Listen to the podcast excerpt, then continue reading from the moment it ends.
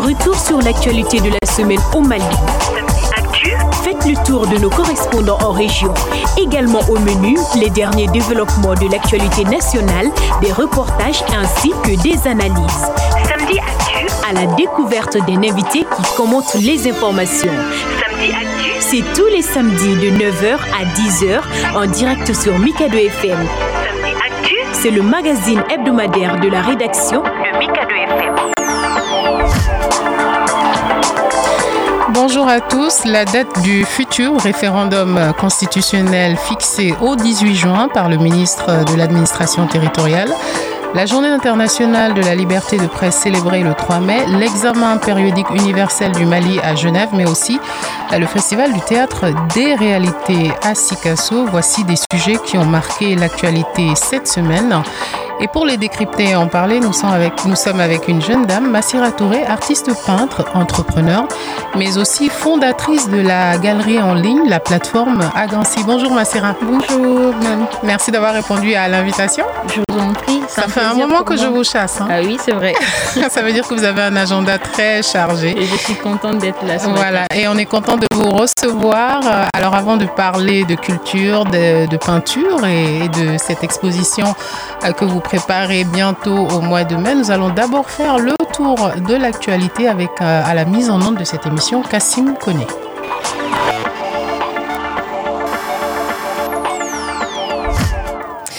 Tout de suite, on parle de cette actualité, la date du référendum constitutionnel fixée au 18 juin. L'annonce en a été faite par le ministre de l'administration territoriale, le colonel Abdoulaye Maïga, à la télévision. Les membres des forces de défense et de sécurité, eux, voteront par anticipation une semaine plus tôt, le 11 juin, et le 18, ce seront évidemment les Maliens. Massira, cette information est tombée à la surprise un peu de tout le monde hier.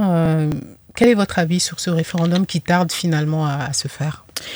Alors, je pense que cette information est, nous est un peu tombée dessus, même mm -hmm. si euh, on s'y attendait, oui. parce que euh, pour, euh, pour avoir suivi les dates qui avaient été reportées il y a quelques semaines, et sans qu'on nous donne exactement une idée de quand est-ce que la date prochaine peut être annoncée.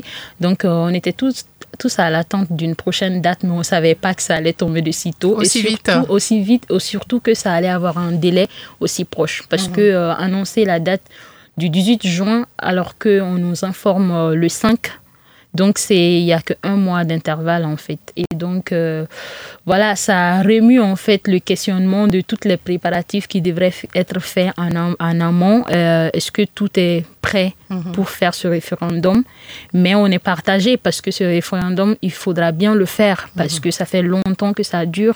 Et je crois que bien avant cette transition, il y a eu des tentatives pour le faire également. Pour réviser la, cette constitution pour, malienne, hein, exactement. qu'on a, qu'on a, il y a un collège, en tout cas de personnalités qui ont fait un texte et finalement mmh. on se dit mais quand est-ce que cette nouvelle constitution va être votée? Exactement. Donc moi je pense que c'est une question très très délicate. Euh, je pense qu'il faut bien le faire. Oui. Et euh, il faut aussi serrer la ceinture pour que euh, toutes les euh, configurations soient réunies pour que le maximum de personnes puissent quand même s'exprimer sur ce référendum.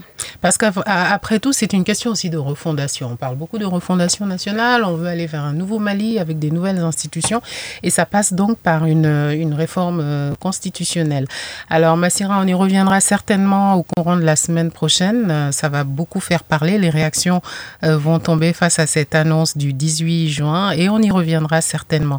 On va maintenant parler de l'examen périodique universel. C'est un examen que les pays passent face au Conseil des droits de l'homme à Genève et la délégation malienne était présente cette semaine avec le ministre de la Justice Mahamadou Kassogue qui a donné des garanties sur la situation des droits de l'homme depuis la dernière revue de 2018. Le ministre Kassogue est aussi revenu sur les conditions de détention et la lutte contre l'impunité par certaines violations commises par les forces armées, suivant un extrait de son intervention. L'amélioration des droits de tous les citoyens, y compris ceux en situation de privation de liberté, fait partie des priorités du gouvernement du Mali. À cet égard, nous avons construit et équipé sur le budget national à hauteur de 11 milliards 549 millions la maison centrale d'arrêt de Kenyuroba, qui respecte les normes internationales en matière de détention. Quatre maisons d'arrêt ont été réhabilités sur le budget national et 30 autres l'ont été avec l'appui de nos partenaires. Ces efforts contribuent à l'amélioration substantielle des conditions d'incarcération. En matière de lutte contre l'impunité, des mesures importantes ont été prises contre les violations des droits de l'homme et du droit international humanitaire commises par certains éléments des forces de défense et de sécurité, notamment à travers l'organisation de procès devant les tribunaux militaires. À cela s'ajoute l'application des sanctions administratives et disciplinaires. Le gouvernement a également le souci de poursuivre toute personne coupable de crimes contre les forces internationales au Mali, comme l'illustre la condamnation en janvier dernier d'une personne reconnue coupable de l'attaque ayant coûté la vie à cinq casques bleus et une personne civile le 22 janvier 2019. L'instruction et le jugement de beaucoup d'autres dossiers de violation se poursuivent à travers notamment l'organisation de sessions spéciales d'assises consacrées aux violations graves des droits de l'homme. Voilà, à l'instant, le ministre Kassogué, euh, qui s'est exprimé donc à, Genève, Massira Touriko vous inspire cette question des droits de l'homme au Mali? Alors, pour moi, euh, quand on parle des droits de l'homme, il est important que les populations s'approprient d'abord de, cette notion et aussi sachent euh, quelles sont euh, leurs limites et aussi quels sont leurs droits. Et malheureusement, lorsqu'on écoute les personnes, même quand on discute avec le, le, Malien lambda, on se rend compte qu'il euh, y a souvent un décalage entre l'information et les personnes concernées en fait. Donc moi, je crois que le combat doit d'abord commencer à ce niveau, que la population soit informée de tous ces textes-là, soit informé en fait de, des panels euh, sur lesquels les autorités rendent compte en fait de ce qui a été réalisé. Et en ce moment, chacun pourra veiller en fait sur l'application de ces, de, ces droits et aussi euh, veiller sur le fait que à ah, X est proche de moi ou, ou, ou c'est un parent qu'il ne se retrouvent pas dans des situations trop compliquées. Et aussi, lorsque les gens euh, sont témoins de la violation de ces droits-là, qu'ils puissent les dénoncer qu'ils puissent communiquer là-dessus. Donc, euh, moi, ce que je déplore, c'est en fait cette, ce, manque d'information au niveau de la population, même cette, ce manque d'éducation sur les textes qui sont très, très importants et qui sont même universels. Je crois que lorsqu'on s'approprie de ces textes, on peut euh, veiller sur leur application et on peut aussi même aider les autorités à, pouvoir euh, lutter contre les violations de ces droits. Effectivement, et on a cette déclaration universelle hein, des droits de l'homme qui touche euh, absolument euh, toute la, planète. Massira, on va parler aussi du 3 mai. Cette semaine, euh, le 3 mai a été célébré la journée mondiale de la liberté de presse. Au Mali, nous sommes entre insécurité et instabilité politique avec un paysage médiatique de plus en plus bâillonné, avec des disparitions forcées, des enlèvements de journalistes et autres intimidations. Barké Sissé nous fait le point parce que les responsables du secteur appellent au respect euh, des règles d'éthique et de déontologie. Au Mali, ces piliers de la démocratie restent confrontés à des défis, notamment l'insécurité et l'instabilité politique. Il ressort qu'à ce jour, des hommes de médias locaux sont portés disparus dans le pays, alors que d'autres continuent d'être intimidés dans l'exercice de leurs fonctions. Une situation qui inquiète de plus en plus les responsables de fêtières.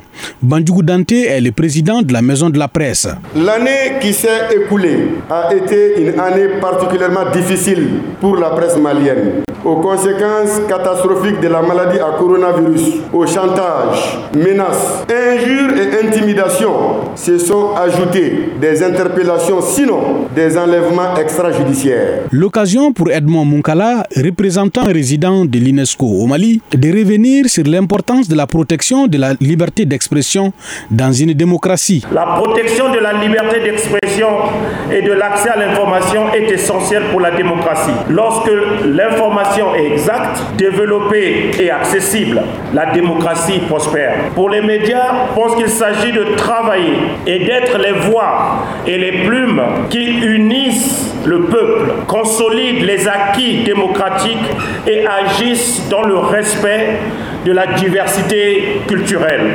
Réclamer ses droits est une chose, mais s'acquitter de ses devoirs est encore mieux, dit l'adage. Selon les responsables des médias, seule cette philosophie doit guider tout professionnel afin d'avoir comme boussole l'éthique et la déontologie. Merci Barké Sissé. Massira, un mot sur cette journée de la liberté de presse. Hein. Il se passe tellement de choses Il au Mali. Il se passe beaucoup de choses et euh, spécialement sur, euh, sur ce thème, je pense que c'est assez déplorable les disparitions, les enlèvements des professionnels du, de, de, de, de ce métier-là. On en a eu hein. deux récemment. Hein. Oui, et euh, c'est quand même terrible parce que euh, c'est un, un, métier tellement essentiel. Mm -hmm. et, mais aussi, moi, je, je pense que je, je veux faire un appel à, à deux, deux choses. Oui. C'est en fait de renforcer les mécanismes de protection des professionnels de ce métier, mais aussi de, de faire aussi, de mettre en place des mécanismes de régulation aussi du métier. Parce que avec euh, l'accessibilité aux réseaux sociaux aujourd'hui, on voit une flambée de, de, de, de diffuseurs d'informations, j'appellerai pas. Vidéoman. Voilà, je les appellerai pas euh, journalistes, mais en tout cas des personnes qui ont accès mmh. aux réseaux sociaux et malheureusement tout le monde est connecté aujourd'hui. Et ces personnes, lorsqu'ils parlent, ils sont suivis par des, des, des, des milliers de personnes et sans qu'ils aient des moyens de vérification de ce qu'ils diffusent. Donc ça, c'est quand même dommage parce que euh, c'est, c'est, ça n'arrange pas en fait les informations. Ils diffusent des informations euh, non fondées souvent et qui, qui et sont pas du tout professionnelles. voilà, pas professionnelles et qui malheureusement atteint beaucoup de personnes et ces personnes n'ont pas forcément les moyens ou n'ont pas l'habitude de vérifier si c'est fiable ou pas. Et là, ça n'arrange pas la démocratie, qu'on soit d'accord avec ça. Et euh, moi, l'appel que je peux lancer, si ça peut tomber dans les oreilles de quelqu'un qui peut faire quelque chose, c'est vraiment de trouver des mécanismes de régulation à ce fléau-là et aussi de, de, de, renforcer les moyens de protection pour les bons journalistes qui font bien le métier. Effectivement. Et la question est discutée lors de la Semaine hein, nationale de la liberté de presse par les, les fêtières. Nous, nous y reviendrons. On va se rendre tout de suite du côté de Mopti. Tour des correspondants à Mopti. Et nous sommes en ligne avec Ousmane euh, Diadje Touré depuis la Venise malienne. Bonjour Ousmane. Bonjour Mme, bonjour Massiré. Alors vous avez entendu Massira, vous pouvez peut-être nous dire un mot sur cette euh, semaine de la liberté de presse qui a aussi été euh, un point d'orgue à Mopti. Tout à fait, une semaine aussi qui a été euh, célébrée à Mopti, euh, même si ça a été assez modeste quand même, il faut rappeler que Mopti est l'épicentre du conflit où les journalistes ont du mal à, travailler dans beaucoup, beaucoup de localités. Euh, je rappelle d'ailleurs qu'il y a deux journalistes qui sont disparus depuis bientôt deux ans, dont on n'a presque pas de nouvelles aujourd'hui. Et c'est une situation que l'URTEL, en l'occurrence, puisqu'il y a quand même 36 radios dans la région. L'URTEL prend à bras le corps. Il y a beaucoup d'actions euh, concomitantes pour justement essayer d'avoir de, des nouvelles de ces journalistes et aussi beaucoup d'actions pour euh, sécuriser les journalistes dans plusieurs zones. Hein. Il y a énormément de formation et de lobbying autour de ça. Effectivement, vous l'avez dit Ousmane, hein, ces deux journalistes, euh, euh, dont Amadou Nialiboli. Euh, cette semaine, il y a eu une formation en la matière. Hein?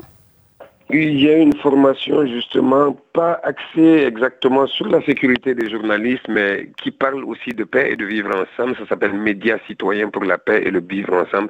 Ben Kunafoni, c'est mm -hmm. l'ONG Hazard en collaboration avec GRDR et Terre Solidaire qui ont jugé nécessaire d'activer de, de, de, le réseau et de former euh, les, les, les, organisations de la société civile et les médias de Mopti, y compris les médias qui évoluent aujourd'hui euh, sur euh, le net, en matière de, de, gestion de l'information pour qui c'est que pour qui c'est aujourd'hui la, la, région, les régions du centre hein, globalement sont victimes de beaucoup beaucoup de désinformation, d'infox et d'intox.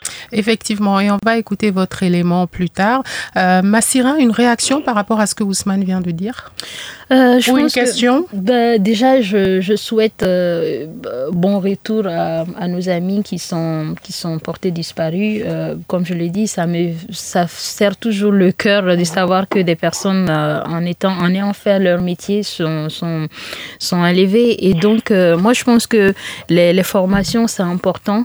Et peut-être la question que je voulais poser, c'est de savoir est-ce que ces formations sont destinées au grand public ou c'est seulement concentré sur euh, les, les, journalistes?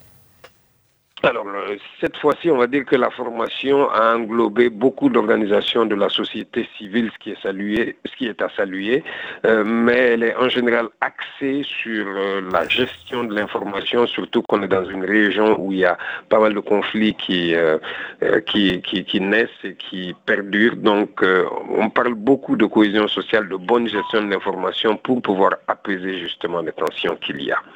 Donc elles sont axées en général euh, autour des, médias qui existent, mais euh, cette fois-ci, ça a été élargi aux organisations de la société civile. Mhm.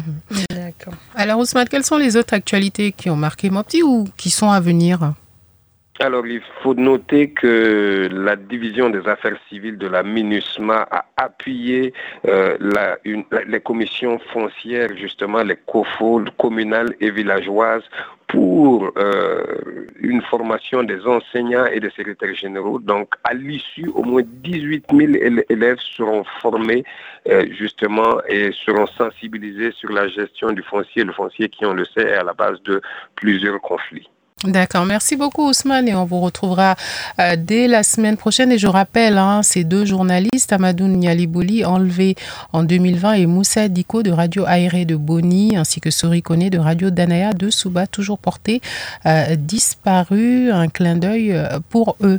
Et on va tout de suite rester dans la liberté de presse avec ce classement hein, de Reporters sans frontières qui chaque année publie le classement mondial de la liberté de presse la 21e édition estime que la désinformation et la propagande ne cessent de prendre de l'ampleur en Afrique subsaharienne. Elle cite des pays comme le Mali 113e ou encore le Burkina Faso. Compte rendu de Tchekora Goïta. Dans le dernier classement, le Mali apparaît à la 113e place, alors que le Burkina Faso occupe la 58e place sur 180 pays répertoriés. Selon RSF, la désinformation ne cesse de prendre de l'ampleur en Afrique subsaharienne. Classé 124e dans le document, la République démocratique du Congo, dans la région du Nord Kivu, les journalistes sont aussi pris en étau entre les injonctions des rebelles du M23 et celles des forces loyalistes. Pour donner des chiffres, cinq journalistes ont été tués dans l'exercice de leurs fonctions entre fin septembre 2022 et janvier 2023 au Cameroun, classé 138e, au Kenya 116e, en Somalie 141e et au Rwanda 131e. Et les enquêtes ouvertes n'aboutissent toujours pas. Dans un environnement d'impunité, les arrestations arbitraires des journalistes d'investigation se multiplient. Le Sénégal, 104e, a chuté des 31 places dans le classement. Les cas des journalistes Pape Alignang et Pape Ndiaye sont des exemples. Alors que la situation est qualifiée de difficile dans près de 40% des pays, contre 33 en 2022, quelques embellis sont tout de même à noter du côté du Niger, qui occupe la 61e place où la loi sur la cybercriminalité utilisée pour condamner les journalistes a été amendé en juin 2022. Merci Tchekora Goïta. Massira, donc le Mali classé 113e, autant dire qu'on est en train de reculer dans, dans le classement mondial de la liberté de presse. Et c'est dommage c'est dommage pour le climat qui, qui, qui, règne actuellement. Euh, c'est vraiment dommage et ça inquiète aussi. Et euh, donc, ça, ça remue en fait tout ce qu'on vient de citer au préalable par rapport au, à l'accès à l'information, où il n'y a pas assez de vérification, où tout le monde se donne euh, l'autorité de, de, parler de tout et de rien.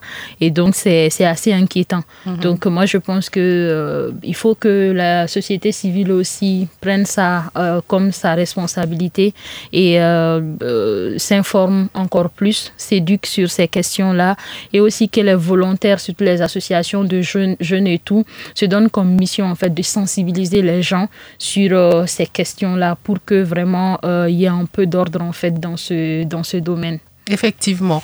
Et on va tout de suite se rendre du côté de Tombouctou. Tour des correspondants à Tombouctou.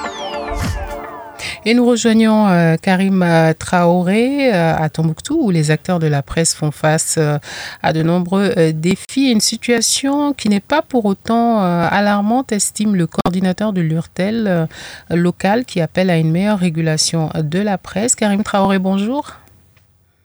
Bonjour, Mam. Alors, vous avez interviewé cette semaine Al-Husseini Aladji, hein, qui donne son avis un petit peu sur la situation des journalistes à Tombouctou. Tout à fait, Mam.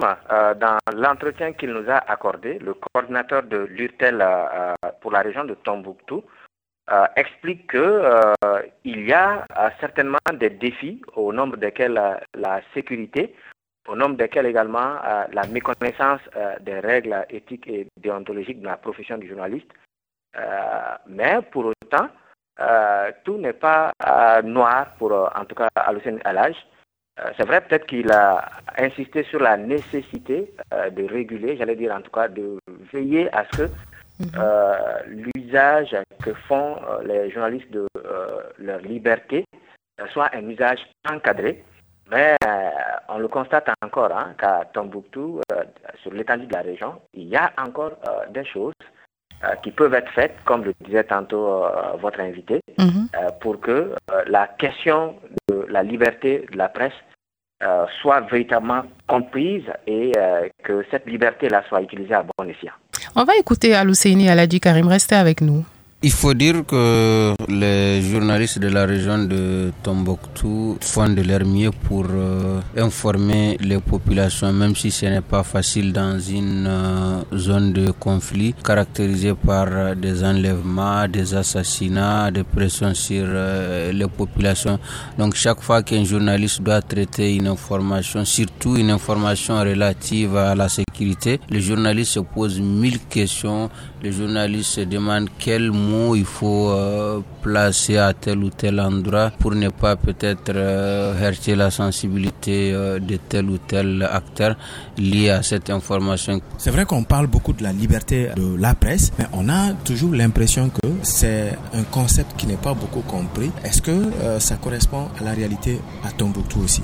Le concept n'est pas euh, compris de deux côtés, que ce soit du côté des journalistes. Euh, certains pensent que liberté de presse veut dire dire ce qu'on veut, ne pas respecter les règles. D'ailleurs, certains ne cherchent même pas à euh, connaître les règles éthiques et, déontologiques. Il y en a aussi qui maîtrisent parfaitement les règles, mais par mauvaise foi, ces, personnes décident de, de fouler au pied du côté de cela que l'information concerne. Je pense qu'il faut une véritable régulation. Aujourd'hui, il faut même penser à réguler les groupes WhatsApp. Voilà, un appel aussi de à Massira, vous l'avez entendu, réguler même les groupes WhatsApp où beaucoup d'informations Définitivement. Euh, circulent. Hein. Définitivement, et surtout euh, pour l'accessibilité de ce média. C'est très facile, on n'a pas besoin d'être de, de, de, instruit forcément, on n'a pas besoin. C'est tellement accessible pour tout le mm. monde et c'est en vogue parce que euh, tous nos parents utilisent, qu'ils soient au, village, qu'ils soient en ville, c'est très accessible et malheureusement, il y a trop de groupes WhatsApp. Il y a Même les enfants hein, peuvent être victimes de, WhatsApp. Hein. Exactement. Et là, il y a beaucoup d'informations qui viennent là-bas qui sont vraiment pas filtrées. et euh, au lieu que ça nous arrange, ça devient un problème. Il faut vraiment. Je pense qu'il faut la sensibilisation parce qu'aujourd'hui, ces outils-ci, euh, ils sont à notre disposition. C'est à nous, en fait, de savoir les utiliser. Mm. Donc, il faut, la il faut sensibiliser ces, ces parents-là pour, euh, pour leur dire que tout ce qui vient sur WhatsApp n'est pas vraiment potable. Il faut prendre son temps pour vérifier. Et euh, je pense que c'est comme ça qu'on pourra euh, un peu lutter contre ce fléau-là. Effectivement, vérifier. Euh, Karim Traoré, est-ce qu'il y a des initiatives justement de fact-checking ou de vérification d'informations à Tombouctou?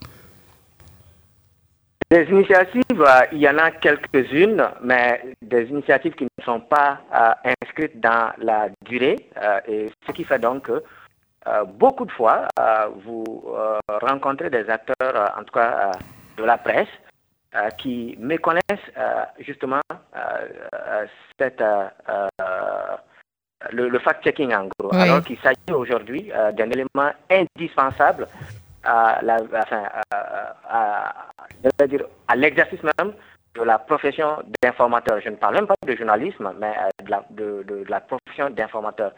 Euh, il se trouve que euh, beaucoup de fois, une tonne d'informations euh, est véhiculée, mhm. mais sur la tonne d'informations véhiculées, il n'y en a pas du tout qui a été durement éprouvé, qui a été soumis justement aux règles du, fact-checking, ce qui fait que à l'arrivée, c'est vraiment une masse diffuse d'informations non vérifiées et souvent pas vérifiables euh, qui est euh, envoyé en tout cas aux auditeurs, soit à travers la radio, soit aux lecteurs à travers euh, les plateformes numériques, ou même souvent aux, téléspectateurs, parce qu'il y a aussi le phénomène justement de Web TV qui est en train de prendre de l'ampleur. Et effectivement, à Tombouctou, on en a quelques-unes. Mhm. Donc, ça fait que c'est vraiment de, de l'information à l'état primaire. à l'état brut. Hein. Vraiment tamisée.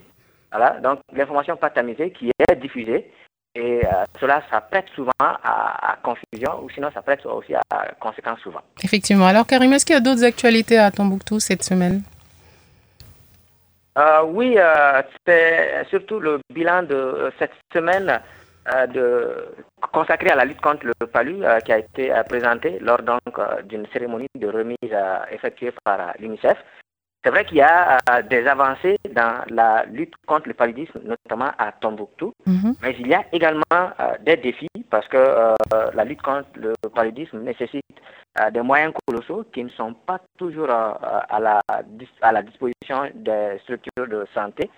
Euh, je parle par exemple de euh, la chimiothérapie préventive euh, qui était faite à l'approche de chaque hivernage, qui a du mal à continuer parce que les bailleurs ne sont toujours pas là, ou alors même quand les bailleurs donnent, ce n'est pas toujours à hauteur de souhait. Il y a par exemple la distribution de moustiquaires qui connaît quelque peu on va dire, euh, un ralentissement parce qu'il euh, y a euh, une sorte de croissance mhm. démographique donc, qui fait que la demande est de plus en plus forte. Donc, mis bout à bout, oui, il y a des choses qui sont faites, mais il y a aussi des défis auxquels les, les, services de la santé tentent, avec leurs partenaires comme UNICEF que je viens de citer, mais aussi à l'Organisation mondiale de la santé, donc tentent de, de, de surmonter. Effectivement. qu'il euh, mhm. y, a, y a des efforts dans la sensibilisation qu'il faut continuer. Mais euh, à la sensibilisation, il faut associer, comme je l'ai dit, euh, ces efforts-là. Et c'est là la difficulté euh, qui nous ont été signalés en tout cas euh, du côté euh, des services de santé. Merci beaucoup Karim Traoré qu'on retrouve dès la semaine prochaine et on va maintenant parler de culture hein, avec la ville de Sikasso qui a accueilli la 16e édition du festival des théâtres des réalités jusqu'au 7 mai. Hein. L'événement a fait le choix de mêler racines du passé et contexte politico-sécuritaire. Cultivons la diversité culturelle, c'est la principale thématique de ce festival dont nous parlons l'Adama Traoré, directeur.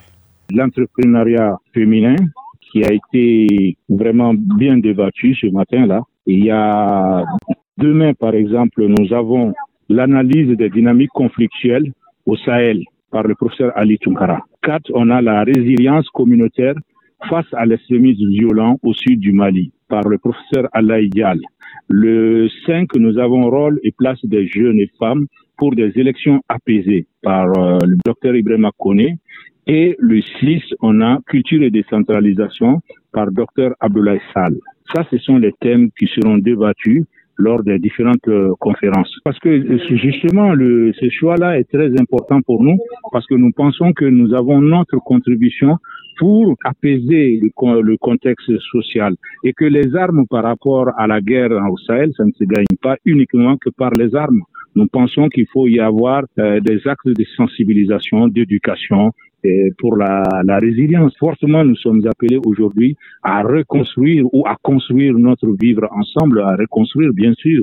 Bon, donc cela ne peut se faire qu'à partir des espaces de débat, des espaces de dialogue voilà, on vient d'entendre Adama Traoré, directeur du festival hein, du théâtre des réalités.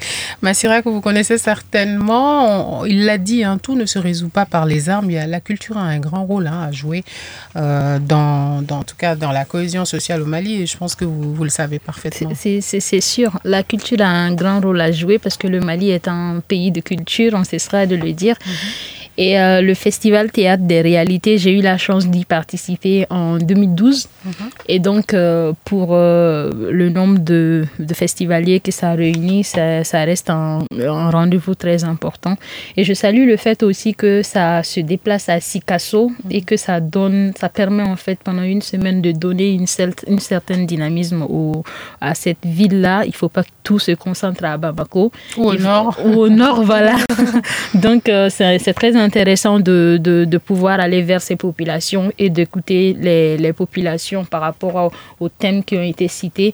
Et moi, je pense que les réflexions qui se passent pendant les débats et, qui permettent en fait d'inviter des personnes de l'extérieur, mais aussi de donner la parole aux personnes qui vivent sur place, mhm. de confronter les différentes idées. En fait, je pense que ça permet de, de voir clair par rapport à la position de tout un chacun sur euh, tous les problèmes que notre pays vit, mais ça permet aussi de faire des, des propositions venues de différents angles mhm. pour que chacun puisse être entendu.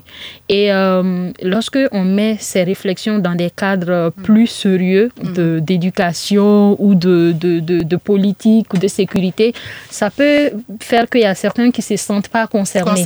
Mais lorsque c'est mis dans un contexte culturel, il y a, les gens sont plus à l'aise pour venir. Donc la culture a cette force-là de pouvoir euh, réunir tout le monde et euh, de pouvoir euh, d'effacer en fait la peur des gens. Parce que les gens se disent qu'ils sont dans un contexte de festival et que c'est beaucoup plus pour se détendre ou pour voilà oublier ses soucis. Et là ils y vont en fait à cœur ouvert lorsqu'il s'agit de parler des problèmes plus sérieux. Et moi je, je pense que la culture a encore cette force là pour cette force de, de proposition et de propositions très sincères.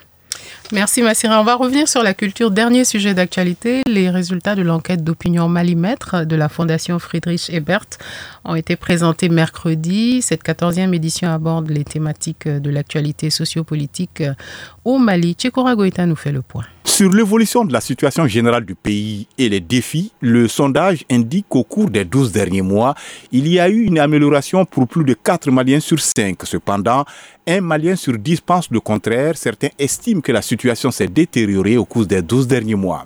Le document touche aussi la consommation de médias et opinions sur la transition. À ce niveau, il précise que la télévision, la radio et Internet sont les trois principales sources d'information utilisées par la population avec plus de 2 personnes sur 5 qui y ont recours sur la mise en œuvre de l'accord pour la paix et la réconciliation, Malimètre précise que son contenu reste relativement moins connu des Maliens. Plus de 7 enquêtés sur 10 n'en savent rien.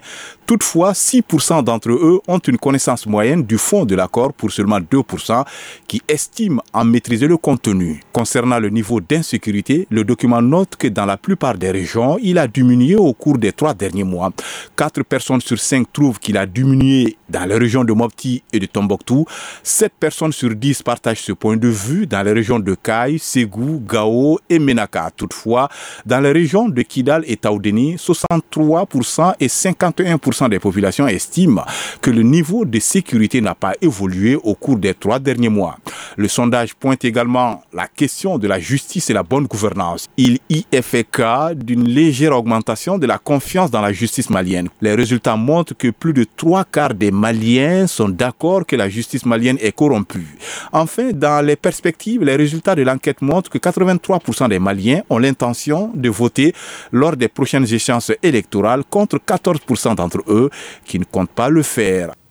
Voilà, ce sondage Malimètre Massira, est-ce qu'il vous parle? Est-ce que ça vous parle, ce sondage? Euh, ce, sondage me parle, mais en fait, moi, je vais encore revenir sur un, point que je ne cesse de décrire. Mhm. C'est aujourd'hui, euh, malgré cette enquête-là, quand tu demandes le les Maliens aujourd'hui, si, tu prends 10 personnes, mhm. peut-être que 7 personnes ne vont pas lire ce, ce, ce, document. Mhm.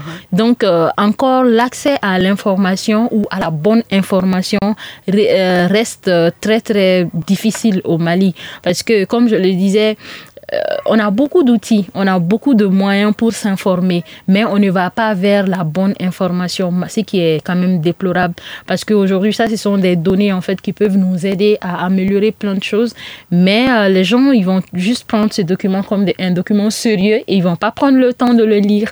Euh, on en parlait tout à l'heure sur la question de l'accord. Mhm. Tout le monde parle d'accord, tout le monde, il y a beaucoup mais personne ne sait ce qui est dans l'accord. Exactement. personne ne va vers ce, ce document, personne personne essaie en fait de maîtriser le contenu et de donner son point de vue là-dessus. Et ça, c'est vraiment regrettable. Et euh, on a beau faire des sondages, on a beau diffuser des documents, on a beau faire euh, ce lourd travail là derrière, euh, en fin de compte, pour toucher combien de personnes? Effectivement, une question qui reste posée et qui attend plein de réponses, mais en tout cas, c'est un, élément annuel de la Fondation Friedrich Ebert qui peut-être est adressé à une certaine élite. Tout de suite. L'invité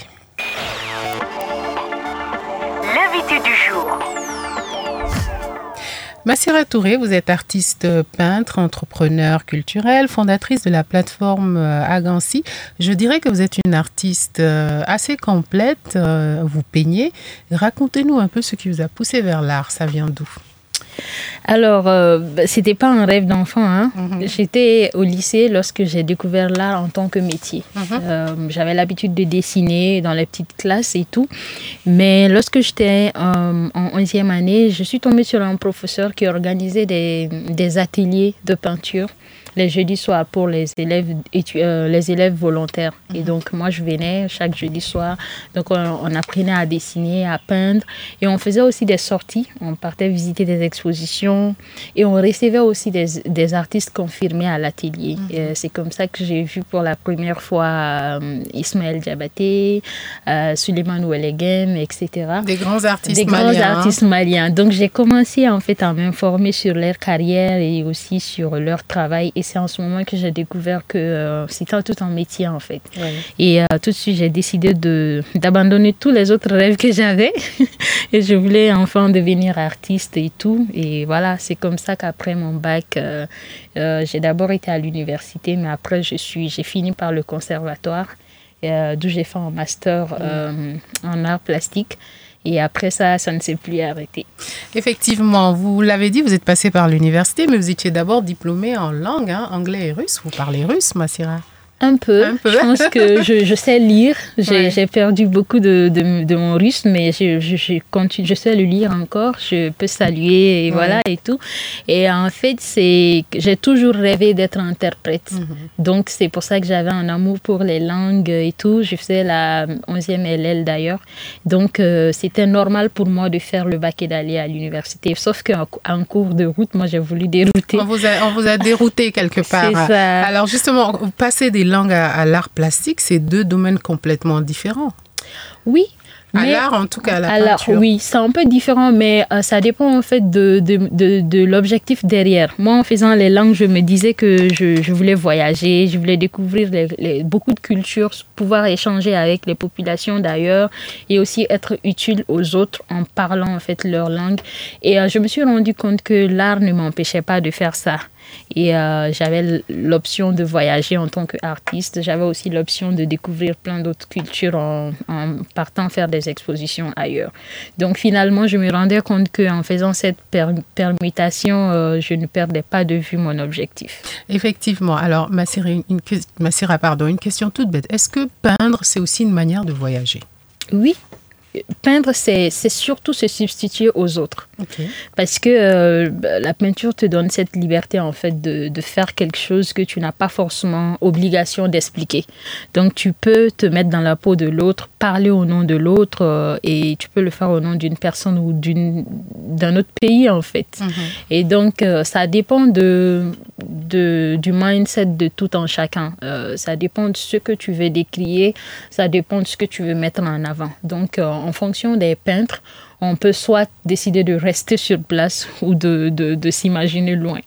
On a, on a des grands noms de la peinture au Mali. Hein. Vous avez cité tout à l'heure Suleiman Wologem, il y a Amaïgere Dolo qu'on a perdu, dont la peinture est très, paix à son âme, dont la peinture est très habitée. On a des artistes plasticiens. Euh, j'ai envie de citer le maître Konaté, euh, qui a quand même un art bien à lui. Vous dites avoir fait le conservatoire. Est-ce que c'est un passage obligé pour toute personne qui veut, qui veut être dans l'art? C'est pas un passage obligé, mais c'est un passage euh, important. Mhm. Euh, il y a aussi, il n'y a pas que le conservatoire, il y a l'Institut national des arts. Et il y a plein d'artistes autodidactes aussi qui se démarquent. Et donc, euh, c'est pas un passage obligé. Mais euh, c'est toujours en plus, en fait, euh, parce que si vous voulez, ces, ces établissements vous permettent en fait de comprendre l'art de façon académique. Et euh, après, vous avez le choix de pouvoir inscrire votre propre écriture. comme on le dit souvent, on ne peut casser une règle lorsqu'on la connaît. Mhm. Donc, ce sont des, des, des chemins pour pouvoir maîtriser les règles de l'art. Et lorsque vous finissez, vous avez la latitude de les casser comme vous voulez. J'aime bien cette expression, est-ce qu'on peut la dire en bambara Aïwa, euh, peut-être. Kassim. Peut-être on va il va, il va régler Mindo, il va décaler. Ah bon, règle, il faut la trouver en bambara. D'accord. Ok, Massira. Alors justement, l'art aujourd'hui, est-ce que euh, vous avez participé à beaucoup d'expositions au Mali, au Bénin, au Sénégal, dans, dans, dans la, la sous-région? Et est-ce que c'est un peu tous ces voyages qui vous ont donné envie de créer cette plateforme à Gancy en 2017, une plateforme qui est dédiée à la promotion un peu des arts plastiques Alors moi, l'idée de création de Agansi est venue euh, franchement à la suite d'une frustration. Ah. Parce que lorsque j'ai fini l'école, euh, comme je l'ai dit, moi je suis quelqu'un qui aime beaucoup voyager, mm -hmm. qui aime euh, beaucoup découvrir ce qui se passe ailleurs. J'ai longuement été amoureuse de la lecture et donc c'est, ça m'a toujours, ça a toujours, j'ai toujours eu envie en fait de découvrir ce qui s'est passé ailleurs. Mm -hmm. Et pour moi, être artiste, c'était un moyen pour moi de pouvoir voyager tout le temps. Quand j'étais enfant, quand je voyais les artistes exposés un peu partout, je pensais que c'était facile. Jusqu'à ce que j'obtienne mon diplôme et que je me rende compte que c'est pas aussi facile de, de pouvoir exposer partout. Et euh, si aujourd'hui on a beaucoup, quelques espaces d'exposition qui s'ouvrent, c'était pas le cas il y a 10 ans. Mm -hmm. Il y avait très peu de lieux d'exposition, de galeries d'art, mm -hmm. d'art et tout. Euh, donc moi, c'est à la suite de cette frustration que je me suis dit, quand j'ai fini, j'ai vu qu'il y avait très peu de lieux qui, qui, exposaient les artistes.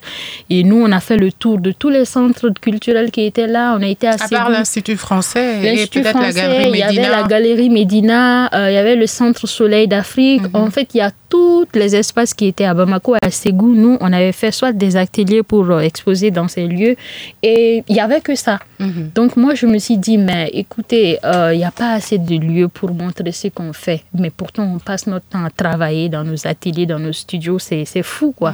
Je me suis dit, pourquoi ne pas créer une plateforme qui permettra aux gens, en fait, d'avoir accès à nos productions? Et pour moi, la meilleure manière de le faire, c'était d'utiliser Internet. Parce que tout le monde est connecté, en fait. Tout le monde se trouve sur Internet. Et j'aime bien utiliser l'expression euh, qui dit que euh, on est dans le monde de l'art, le monde de l'art, vous êtes en, dans votre monde. Moi, je dis non, il n'y a pas de monde de l'art. Et je dis que, OK, si nous, on est dans le monde de l'art, le reste du monde se trouve sur Internet. Donc, il faut qu'on trouve le moyen de se connecter au reste du monde. Effectivement, c'est important parce que je pense à tous ces grands musées européens, le musée d'Orsay à Paris, le Louvre, euh, le, le, musée en Espagne à Madrid. C'est une manière aussi d'aller voir ce qui se passe ailleurs. Mmh, et j'ai envie de vous demander quels sont les grands peintres internationaux, par exemple, qui vous ont marqué lors de vos voyages. Moi, par exemple, j'aime bien les peintres impressionnistes. Moi, j'aime beaucoup un peintre ghanéen qui euh, Ibrahim El Anatoui. Mm -hmm. Donc, j'aime les tentures de, de El Anatoui. Ça, il a, ça a toujours été en fait euh, mon inspiration. Donc, euh, lorsque je peins, je, je, je m'inspire beaucoup de lui. Mm -hmm. J'ai beaucoup été influencée par Ludovic Fadairo aussi, mm -hmm. qui est un peintre béninois, béninois, qui a vécu longtemps ici au Mali et en Côte d'Ivoire aussi.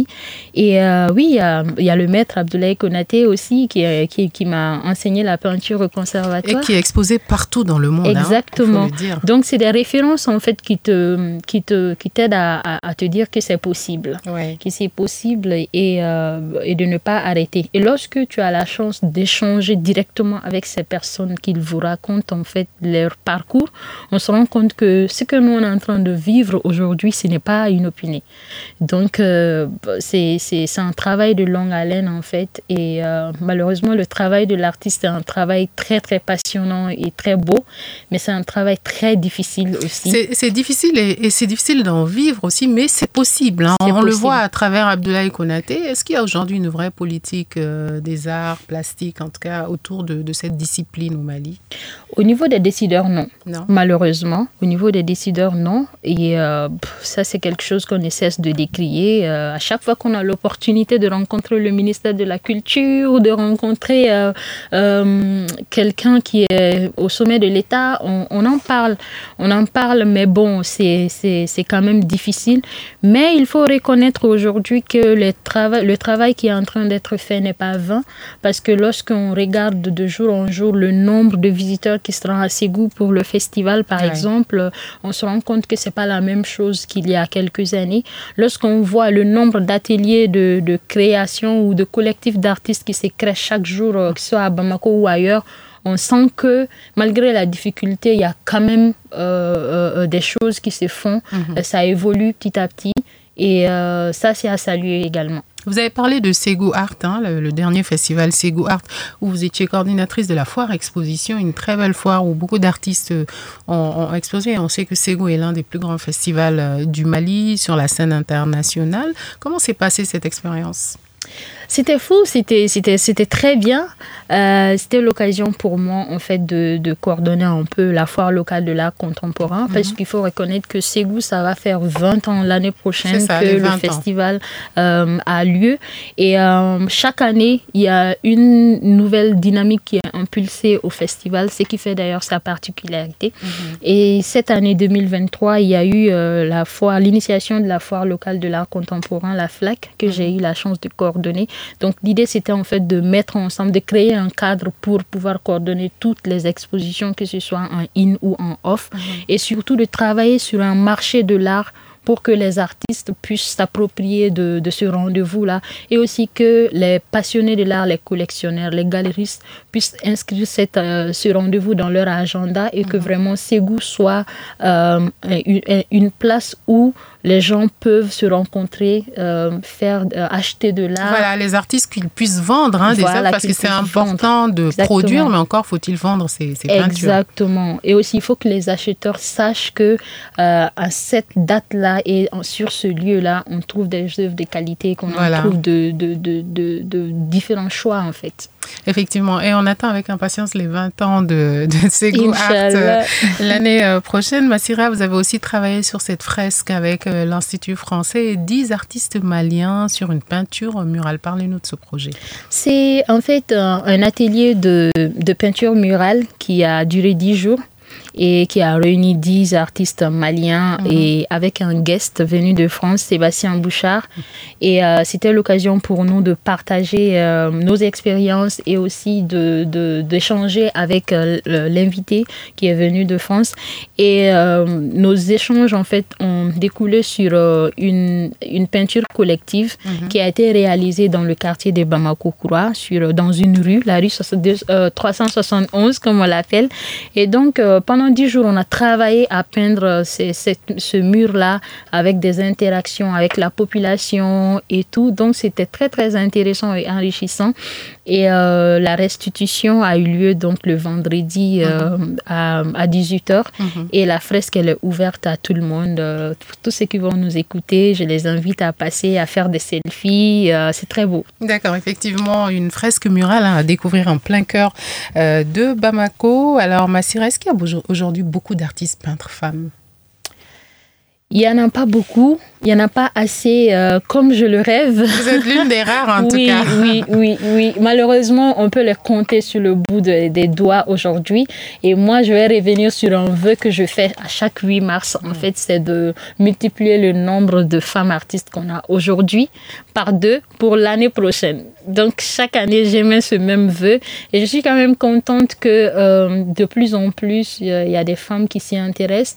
Et euh, je pense qu'elles ont besoin de beaucoup d'encouragement, de beaucoup de soutien parce que euh, notre société est malheureusement faite de sorte que les femmes n'ont pas toute leur liberté parce que entre les engagements sociaux et voilà les engagements de, du métier c'est pas toujours évident et si on n'a pas quelqu'un qui nous booste et tout, et si on n'a pas un groupe de personnes qui nous boostent, parce qu'il faut que la famille s'y mette, ça peut être très très compliqué. Effectivement. Alors, vous préparez, Massira, une exposition collective hein, à partir du 18 mai avec deux artistes euh, maliens. Parlez-nous de, cette initiative.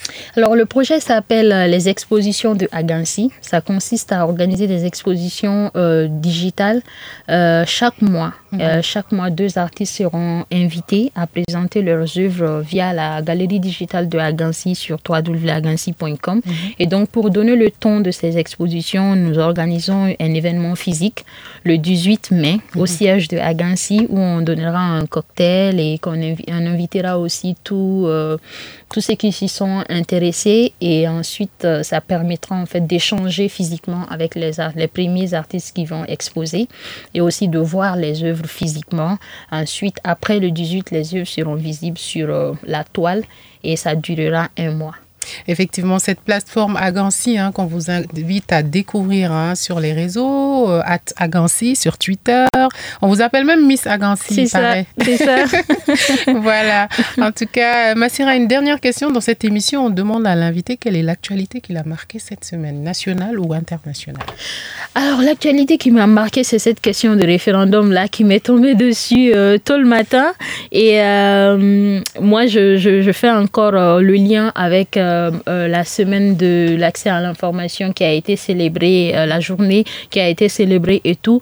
cette information, je l'ai apprise à travers WhatsApp. Donc c'est pour encore souligner en fait le, euh, pouvoir des réseaux sociaux et le, le pouvoir de WhatsApp. Donc j'aimerais suggérer en fait des choses que les informations importantes comme ça puissent faire sujet de débat sur, sur WhatsApp, par exemple, on peut faire un call avec euh, euh, tout le monde, échanger en direct sur les informations importantes du pays pour que chacun puisse s'exprimer et qu'en direct, ceux qui connaissent mieux le sujet puissent euh, rectifier ceux qui n'en savent pas beaucoup. Donc, ce sont des outils simples qui coûtent pas cher, mais qui permettent en fait de corriger pas mal de problèmes.